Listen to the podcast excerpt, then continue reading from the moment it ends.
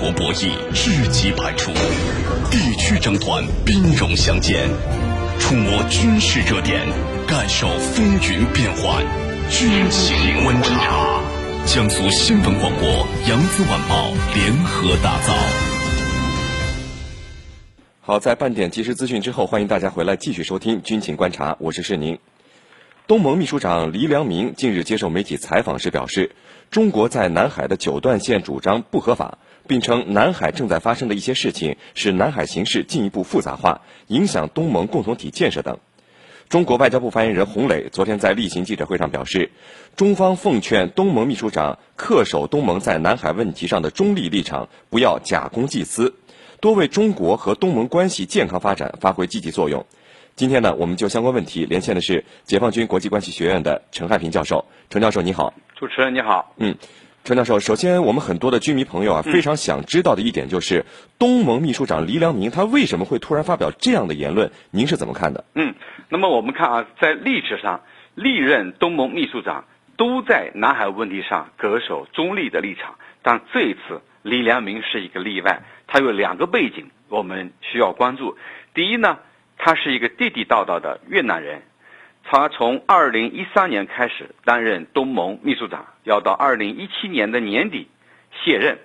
那么他当过这个联合国大使，他总共有三十七年的外交生涯。也就是说，离开他这个东盟秘书长这样一个职位，他就是一个越南人。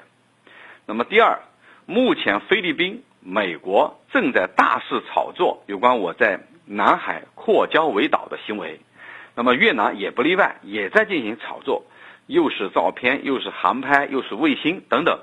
那么在这样一个背景下，他提出这样的一个呃质疑，我觉得呢，就是说在这个故意呃丑化中国，故意呢把南海问题呢搞得复杂化了。主持人。嗯，呃，陈教授，那东盟秘书长黎良民这样不负责任的言论，能不能代表东盟所有的国家？会不会对东盟和我国今后的关系，呃，产生影响呢？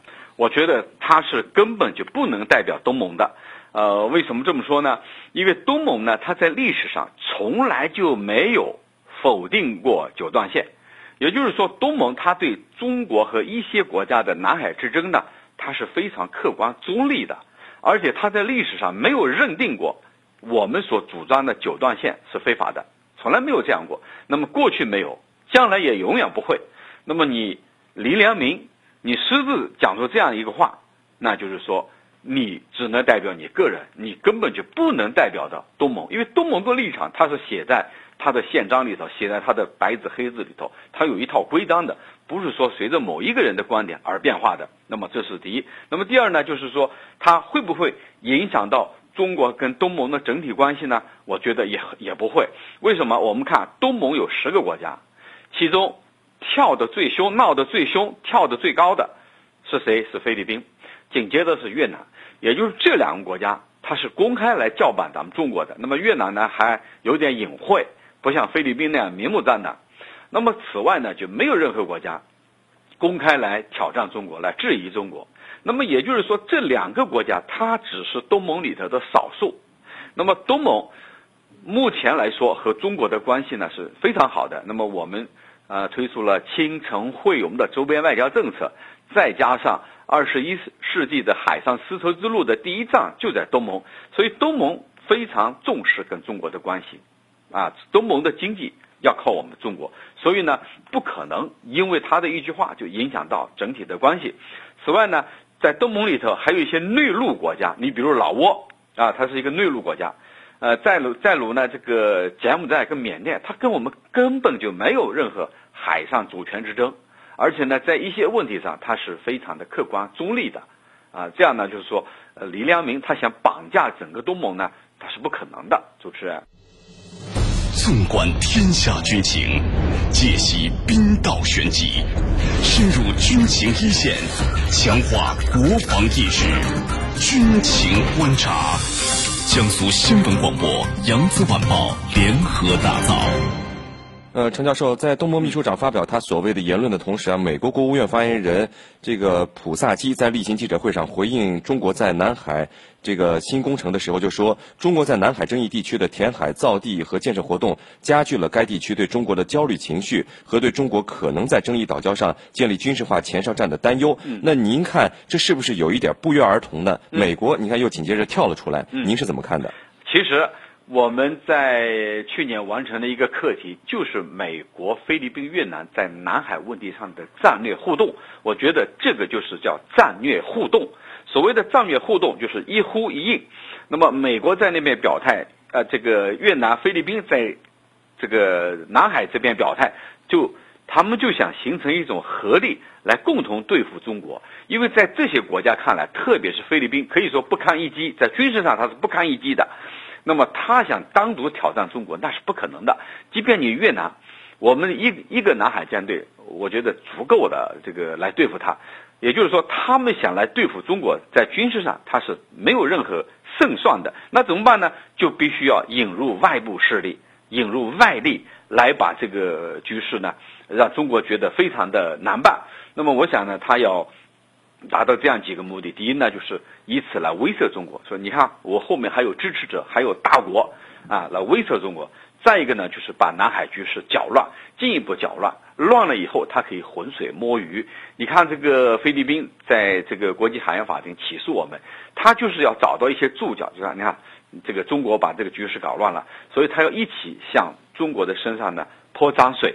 那么第三个呢，就是借以。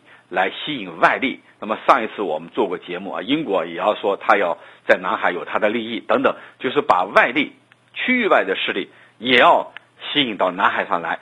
所以呢，这样呢，就是说让中国呢感到这个面临那么多的挑战非常难办，所以他是要达到这样的一个目的。主持人，嗯，呃，程教授，你看，美国最近啊有一个律师写了一篇文章，呃，极尽渲染南海的紧张局势，声称对于菲律宾而言，中国岛礁建设几乎就等同于肯尼迪执政时期前苏联在古巴建设部署导弹基地。那么，为什么一个美国的一个律师的文章会让菲律宾如此的关注呢？咱们的岛礁建设能和前苏联在古巴建设导弹基地等同吗？啊，我觉得这个律师的话呢，他是在偷梁换柱，混淆概念。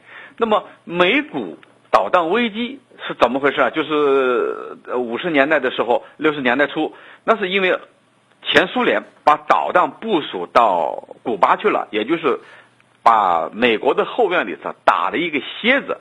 那么我们来看看，这个根本就不是同一个呃含义，不在同一个层面上。为什么呢？因为这些岛礁是咱们中国的呀。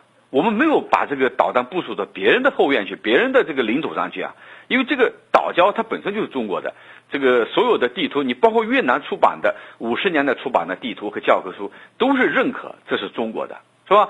那既然是这样的话，那根本就不是不可同日而语，因为这个，呃，我们。建设我们的岛礁，我们看这个王毅部长前两天讲的非常好，这是在我们自己的后院里头种种草、种种菜，而不像有的国家在别人的这个领土上搞这个违章建筑。我觉得他讲的已经非常到位了。这就是说，呃，我们是在我们自己的国土上，那由不得别人说三道四。那和这个当年的这个。古巴导弹危机那更不是同一码事儿。那么为什么菲律宾这么关注呢？因为他如获至宝，他认为你这个讲的就是这么回事儿，他最需要这样的立场的支持，所以呢他如获至宝，所以媒体啊要不断的去渲染，不断的去这个一唱一和，呃，觉得好像拿了一个尚方宝剑一样来对中国来叫板，这是他。呃，菲律宾如此兴奋的这个原因所在，主持人。嗯，陈教授，您看这个美国的这篇文章，还鼓动菲律宾需要马上采取措施摧毁我们中国的这些岛礁基地，这是一种非常严重的挑衅了啊。对，您是怎么看这样言论的？我觉得这种挑衅是绝对不可接受的。呃，我们要坚决回击。那怎么回击呢？呃，除了外交部发言人的谈话，我觉得军方还应该把我们的底牌亮出来，把。这里呢，画出一条红线，也就是说，你任何想摧毁的行为，就等于向我宣战，那我就要用不惜一切代价来进行反击、回击，来保卫我的领土的完整啊！这是一个非常严重的挑衅啊！我觉得这个是不可接受的。我们作为一个联合国常任理事国，一个大国，我们的尊严是不容践踏、不容挑衅的。主持人，军情观察。呃，程教授，最后想问一个很多居民朋友共同的话题啊，就是您觉得菲律宾会不会被美国人当枪使，突然对我们的岛礁发起袭击呢？啊，这里头我们要这样看，其实美国跟菲律宾它是互有所互有利益，就是说美国他所想要的就是利用这些国家去牵制中国，去遏制中国。那么菲律宾跟越南他也很清楚。他不会去打这一仗，不会去开这一枪。如果开了这一枪，局面就非常难收拾。他还知道一点是什么呢？美国绝对不会为他拔刀相助的。所以他把情况看得非常清楚，他不会主动打第一枪。我们看这个去年五月份的九八幺石油平台，越南人弄了那么多的船来冲击，他真的敢冲击吗？他不敢。所以呢，他只是虚张声势，因为他知道这里头代价非常多。他只是呢，要造成一种舆论对他有利的舆论，然后呢，在国际社会呢，共同来抹黑我们，来这个故意的让我们难堪。真的让他去呃动武，我相信他绝对没有这个底气。如果有这个底气，他早就动武了啊！他没有这个底气，不仅是现在没有，今后也没有。随着我们军力的强大。我相信这些国家他都不敢挑衅我们，只是在美国的煽动下，这个成为一个跳梁小丑而已。主持人，好的，非常感谢解放军国际关系学院的陈汉平教授为我们带来的精彩解读，谢谢陈教授。嗯，不客气，主持人。好，今天的节目就到这里，非常感谢您的收听。如果您需要和我们交流，可以通过九三七军情观察的微博、微信和我们联系讨论。更多新闻敬请关注江苏广播网 vogs 点 cn，微博、微信用户关注江苏新闻广播或江苏广播。我们下期节目再会。